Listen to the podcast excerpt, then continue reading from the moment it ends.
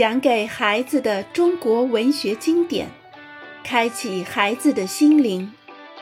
小伙伴们坐过来啦，一起来听中国文学故事啦。我们上一讲啊讲过了孔子以及《论语》，那今天我们要来看一下老子与《道德经》。在春秋战国时，诸侯各自为政。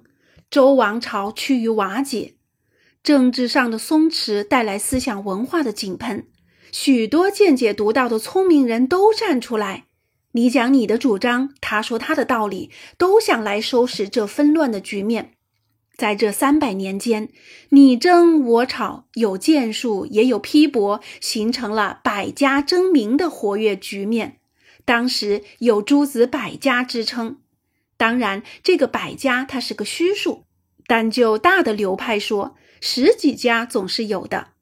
汉代人总结为九流十家，即儒家、道家、阴阳家、法家、名家、墨家、纵横家、杂家、农家以及小说家。其中，儒家的代表人物有三位：孔子、孟子、荀子；道家的代表人物也有三位。老子、庄子和列子，阴阳家的代表人物是邹衍，法家是韩非，名家为惠施和公孙龙，墨家是墨翟，纵横家有苏秦、张仪，杂家是吕不韦与刘安，农家有许杭。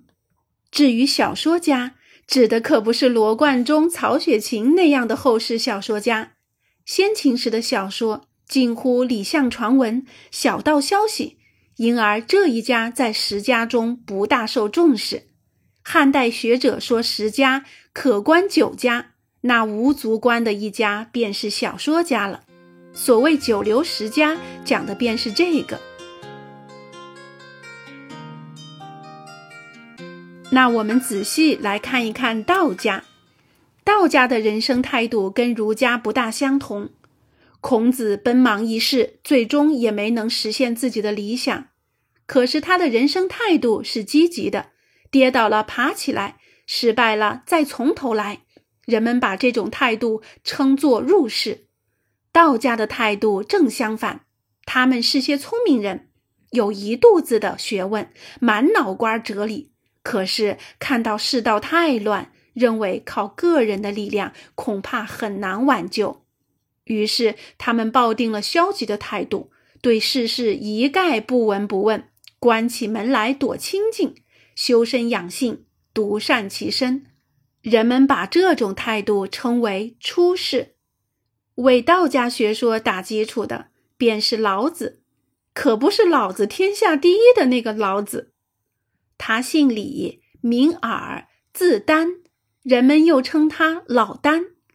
老子他约生于公元前五百七十一年，比孔子还早生二十来年。他本是周王室的柱下史，相当于啊皇家图书档案馆的头头。据说孔子到周朝访问时，还亲自向老子请教过礼的学问呐。后来老子看出周朝要完了，就辞职走掉了。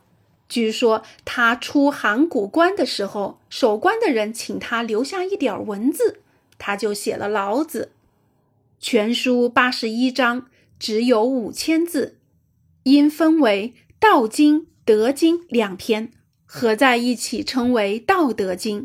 不过也有人说，《德经》应在《道经》之前的。那么，《老子》这本书到底讲了些什么呢？《老子》啊，是一部哲理书，主要阐述的是无为而治的思想。老子认为，统治者越是劳神费力的治理国家，情况就越糟。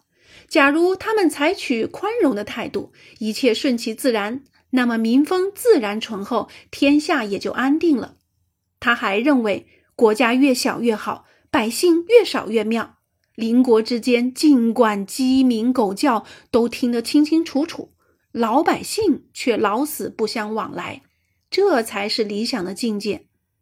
然而，这是拉着历史车轮倒退呢。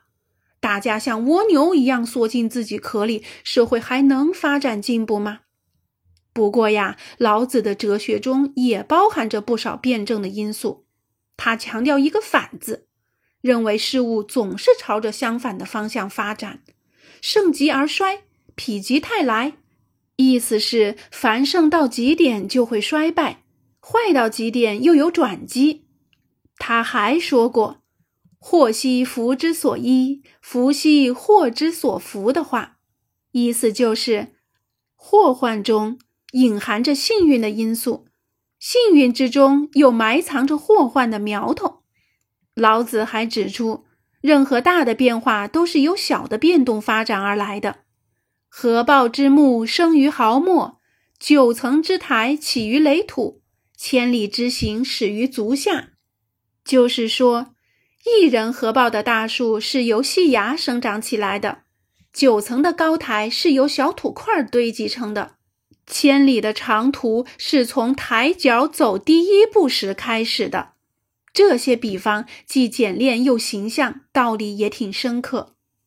老子书中还有不少警句，如“民不畏死，奈何以死惧之”，这是对统治者说的，意思是老百姓不怕死，你拿死来吓唬他们又有何用呢？又如“天网恢恢，疏而不漏”，意思是大自然的规律像一张大网，虽然网眼儿稀疏，但什么也漏不掉。这些句子都成了后人经常引用的成语警句。老子中充满着玄妙的哲理。俄国的大文豪托尔斯泰读了老子的译文，都佩服得五体投地。跟老子同为道家代表人物的是庄子，不过庄子跟孟子同时，比老子晚生了两百年。我们到后面还会再介绍的。好啦，我们今天的内容就到这里，下一次再见啦。